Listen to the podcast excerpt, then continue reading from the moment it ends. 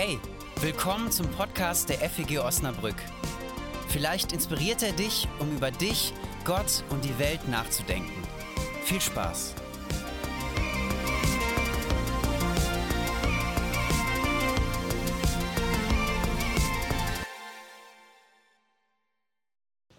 Mein Name ist Tom Herter, ich bin Pastor hier in der Gemeinde und ich predige heute über Freude, große Freude. Freude, große Freude. Joy to the world, freue dich, Wend. Advent soll eine Zeit der Freude sein. Aber irgendwie finde ich, ist es so beides. Freude und schwierige Zeit. Wie bei uns am Nikolaustag. Wir waren nachmittags mit Nachbarn draußen auf dem Spielplatz und dann kam der Nikolaus in seinem Bischofskostüm mit einem großen Stab und einem großen Sack. Ähm, und mein Sohn meinte danach zu mir, Papa, erst hatte ich so richtig Schiss vor dem großen Mann, dem weißen, langen Bart. Aber ich habe mich irgendwie auch mega gefreut, weil ich weiß, gleich gibt es was Süßes. Diese Ambivalenz, dachte ich, trifft es ganz gut. Irgendwie ist es gruselig und irgendwie auch schön. 2022, irgendwie gruselig, Krieg, Energiekrise, überfüllte Kinderkrankenhäuser, Versorgungsengpässe. Das kannten wir vorher in der Form noch nicht, ich zumindest nicht. Aber irgendwie geht das Leben natürlich auch weiter für uns. Ich hatte total viele schöne Momente in diesem Jahr. Irgendwie ist ja doch nie alles blöd. Und vielleicht ist das bei jeder und jedem von uns so. Es gibt die einen Lebensbereiche, da läuft es sehr, sehr gut. Und in dem anderen, da kannst du gerade so verzweifeln. Job läuft, Beziehung ist gerade schwierig. Mit den Kids ist cool, aber du vermisst mehr Freiheiten, Studium läuft, aber beim Daten klappt es gar nicht oder nicht so recht. Beziehung ist gerade super schön, aber dein Job nervt. Irgendwie gibt es immer Lebensbereiche bei uns, da läuft es und in den anderen läuft es nicht. Und mein Eindruck ist, jede und jeder von uns hat irgendwie immer Grund zum Klagen. Und immer gibt es gleichzeitig auch Grund zur Freude, wenn man näher hinschaut. Ich glaube, es gibt dieses Leben nur mit diesen Hochs und diesen Tiefs. Manchmal ist es höher und manchmal ist es tiefer. Aber es wäre, glaube ich, eine Illusion zu glauben, nur bei den anderen läuft es immer nur gut. Oder bei mir läuft alles gut und nur bei den anderen läuft es irgendwie schlecht. Paulus knallt uns mit diesem Text aus dem Philipperbrief einen Befehl vor den Latz. Freut euch im Herrn alle Zeit und nochmal sage ich euch, freut euch alle Zeit. Ein Auftrag zur Freude mitten in den Advent rein. Ich habe mich gefragt, wie soll das gehen, alle Zeit in diesen Ambivalenzen des Lebens? Ist das einfach eine Frage der Einstellung, meine Sicht auf die Dinge? Geht das vielleicht sogar nur dann, wenn es bei mir gerade gut läuft? Ist nur dann die Freude angesagt? Ist Freude vielleicht eine Frage der Jahreszeit? Geht das nur im Advent? In welchem Kontext sagt Paulus das? Die Gemeinde in Philippi war sowas wie seine Lieblingsgemeinde, könnte man sagen. Er ist häufiger dort als in anderen Gemeinden, war dort öfter mal zu Besuch. Es gab eine enge Beziehung zwischen dem Missionar, dem Gründer Paulus und der Gemeinde in Philippi. Und wie das in Gemeinden so ist und vielleicht in allen menschlichen Gemeinschaften, Institutionen, gab es auch dort Streitigkeiten. Vermutlich ging es um Machtfragen, um Fragen der Führung, strittige Entscheidungen, die zu fällen waren. Und Paulus wusste das. Und das sind ja auch heute Fragen, die in Gemeinschaften, auch in Kirchen zu schwierigen Situationen führen können. Und immer wenn diese Fragen auftauchen, dann raubt das Energie. Dann kann man sich nicht mit dem vielleicht sonst Wesentlichen beschäftigen, sondern man muss diese Dinge klären. Manchmal passiert es auch, dass sich durch so Krisen, durch Streitigkeiten Leute zurückziehen, die vorher stützen waren, total engagiert, aber es dann irgendwie zur Frustration kommt, vielleicht läuft es nicht so, wie man sich das vorstellt. Und Paulus sagt in diese Situation hinein, freut euch im Herrn alle Wege, abermals sage ich, freut euch. Ich stelle mir vor, wie ernst Paulus diese Situation nimmt. Er kennt die Situation, er weiß, was da los ist und er sagt das nicht einfach so ins Blaue hinein. Ich vermute, er hatte gute Gründe dafür. Er hat auch nicht einfach ähm, Partei ergriffen und gesagt, so, ihr habt recht, ihr seid im Unrecht, also vertragt euch jetzt und macht es so, wie die einen Leute sagen. Paulus macht das irgendwie anders. Er sucht den größeren Zusammenhang. Was treibt uns eigentlich an? Was und wer hält uns zusammen, wenn es mal schwierig läuft? Wer schafft dieses Band, diese Gemeinschaft, unsere Grundlage? Ist das vielleicht der gemeinsame Erfolg, den wir haben? Ist es, dass es das ganze Jahr über 24-7 einfach nur gut läuft? Ist es, dass wir uns nie streiten? Ist es, dass wir immer die gleiche Meinung haben? Ich glaube nicht. Das, was Paulus hier macht, ist, in diesem gesamten Brief, er hält die Erinnerung wach an das, was im Zentrum steht, was die Gemeinde zusammenhält. Und ich glaube, das hat was mit Advent zu tun.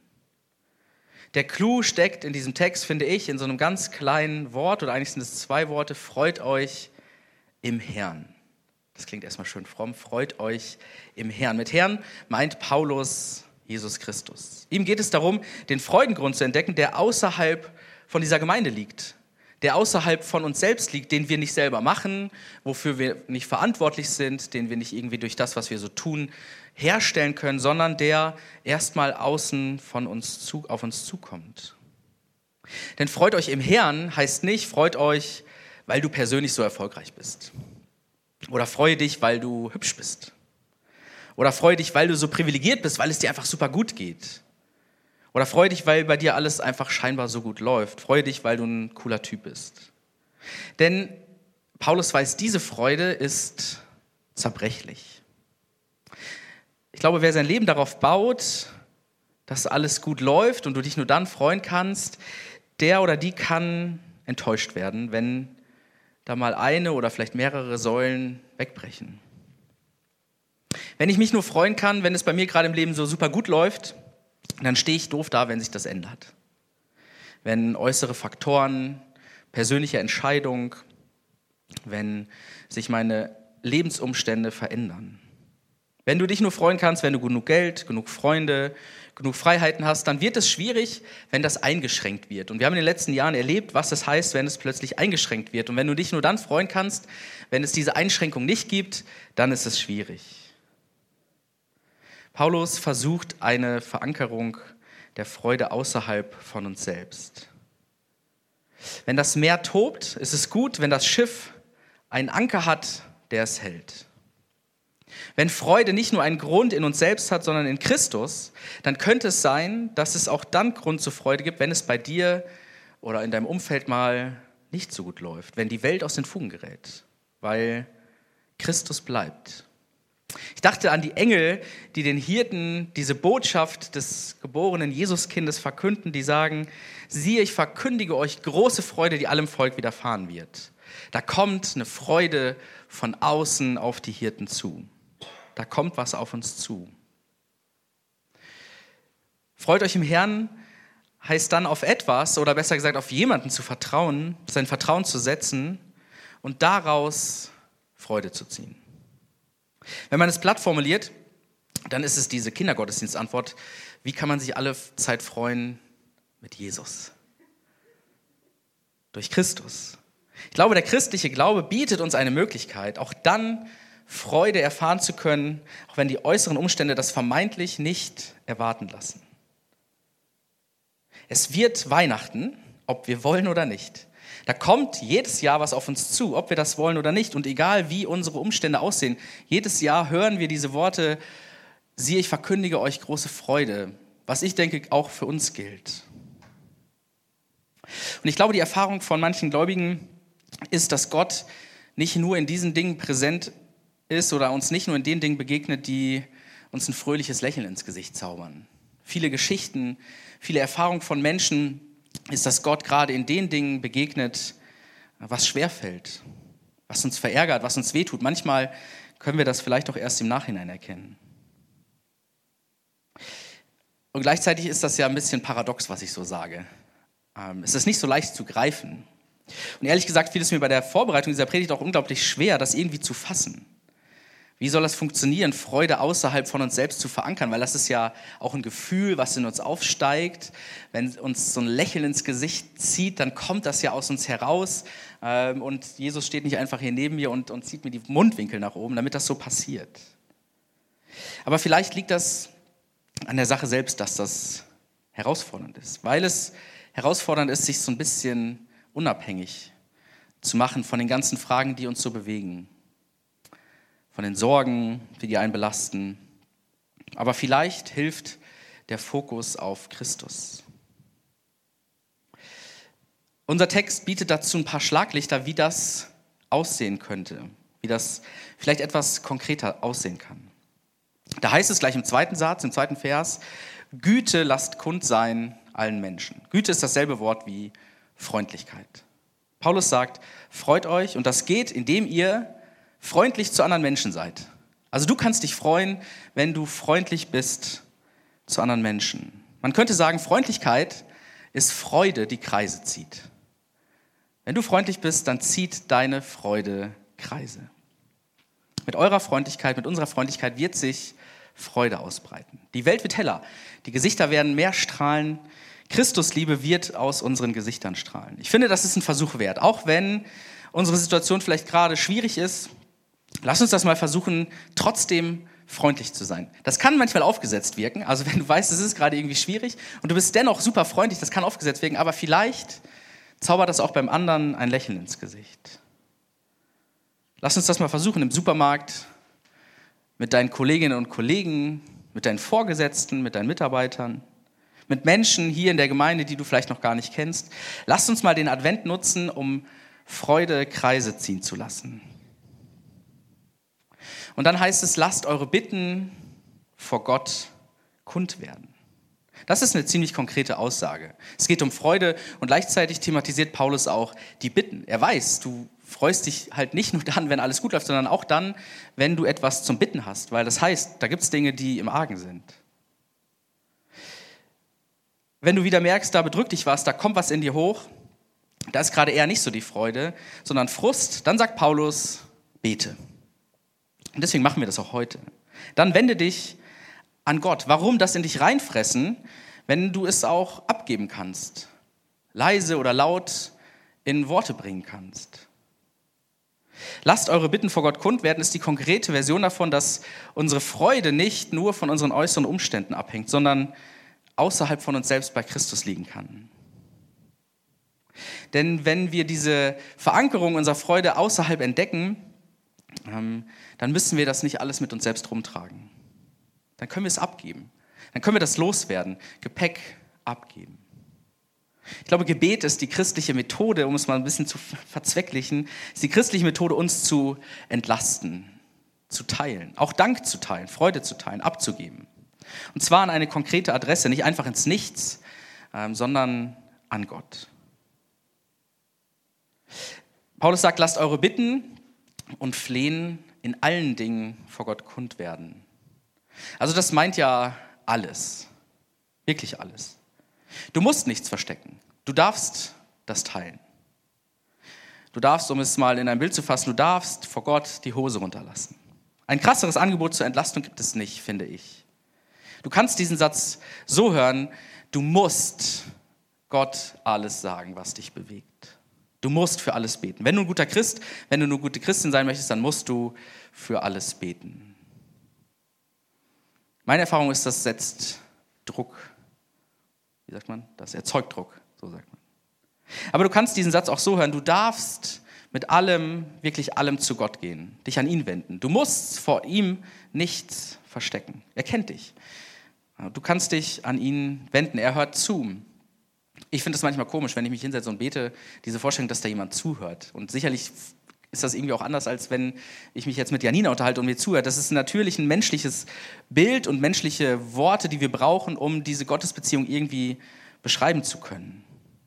Aber ich deute das so, dass unsere Gebete nicht ins Leere gehen. Das ist für mich Evangelium. In allen Dingen lasst eure Bitten in Gebet und Flehen mit Danksagung vor Gott kund werden. Dankbar sein für das, was da ist. Und auch das wieder in dem Kontext, wenn es gerade nicht nur gut läuft. Was läuft bei dir gerade eigentlich alles gut? Und was wird davon überschattet, weil Dinge eben auch schlecht laufen? Was läuft bei dir gut? Wofür kannst du dankbar sein? Ich nörgel gerne. Also ich merke immer ziemlich schnell, wenn äh, mich Dinge nerven, dann vergesse ich das, was eigentlich gut läuft. Ich glaube, das ist menschlich. Aber es ist schwierig. Dankbar, Dankbarkeit, wenn da eine vernichtende Diagnose kommt. Dankbarkeit, wenn Geld zu knapp ist. Dankbarkeit, wenn unsere Zeit eigentlich zu knapp ist. Dankbarkeit, wenn die äußeren Umstände für dich in deiner Lebenssituation wirklich schwierig sind. Vielleicht ist Dankbarkeit der Modus durchs Leben zu laufen und nicht sofort alles schlecht zu reden. Nicht nur das Gute anzunehmen, sondern auch mit dem Schwierigen umgehen zu lernen. Ich glaube, Dankbarkeit ist tatsächlich so etwas wie eine Grundhaltung, ähm, die wir einüben können. Das klappt natürlich nicht immer. Das muss man lernen. Und das wird wahrscheinlich, ähm, werden wir das unser Leben lang lernen. Aber es könnte uns glücklicher machen, weil wir eben nicht alles für selbstverständlich halten, sondern es als Geschenk betrachten. Weil wir wissen, nicht nur die Sonnenseiten gehören zum Leben, sondern auch die schwierigen. Dankbarkeit umfasst das Leben so, wie es ist, nicht so, wie es sein sollte. Und auch das könnte vielleicht für die nächsten Wochen, gerade wenn es so auf die Feiertage zugeht, eine Herausforderung für uns sein. Beschwer dich nicht über das, was dich nervt. Vielleicht mit deinen Familienangehörigen, die du wieder siehst. Auf manche freust du dich, die anderen, ja, da weißt du schon, das wird auf jeden Fall schwierig. Ähm, das Geschenk ist ein bisschen platt, aber da musst du dir das Lächeln ins Gesicht einreden, sozusagen, damit du dich freust. Vielleicht ist Dankbarkeit das anzunehmen, was da ist. Dir bewusst zu machen, wie beschenkt du bist, auch wenn manche Dinge schwierig sind. Und Paulus endet diesen Abschnitt mit den Worten, und der Friede Gottes, der höher ist als alle Vernunft, bewahre eure Herzen und Sinne in Jesus Christus. Der Segen Gottes steht hier am Schluss von diesen Aufforderungen. Am Ende steht der Zuspruch Gottes. Paulus spricht uns, spricht der Gemeinde in Philippi den Frieden Gottes zu. Das, was wir oft als Segen am Ende eines Gottesdienstes aussprechen, das steht hier am Ende. Und ich finde, Segen hat was ganz Wunderbares mit dem Advent zu tun. Da kommt was auf uns zu. Da kommt was von außen. Da verändert uns etwas. Da begleitet uns jemand. Durch den Advent, durch die Weihnachtszeit im neuen Jahr. Und auch dann und gerade dann, wenn die äußeren Umstände erstmal nicht danach aussehen. Freut euch. Amen. Ich bete. Vater, vielen Dank für diesen Text, der uns ermutigt und herausfordert, uns zu freuen. Und nicht nur dann, wenn es uns so gut geht und irgendwie die Sonne aus uns scheint, sondern auch in den schwierigen Situationen unseres Lebens. Und das ist eine Herausforderung, aber ich, ich habe die Hoffnung, dass uns das verändert, dass du uns verändern kannst, um das Leben gut gestalten zu können, mit den schönen Seiten, die wir erleben dürfen, aber auch und gerade mit den schwierigen Seiten. Ich bitte dich, dass wir diesen Segen, den du uns hier zusprichst, den Paulus an die Gemeinde in Philippi zugesprochen hat und den wir lesen dürfen, dass uns das erfährt, dass uns da was von außen trifft, unser Leben verändert, unser Leben bereichert, dass du unser Leben bereicherst. Amen. Das war's für heute. Wenn du mehr über uns erfahren möchtest, wer wir sind und was wir machen, schau doch mal auf feg-osnabrück.de.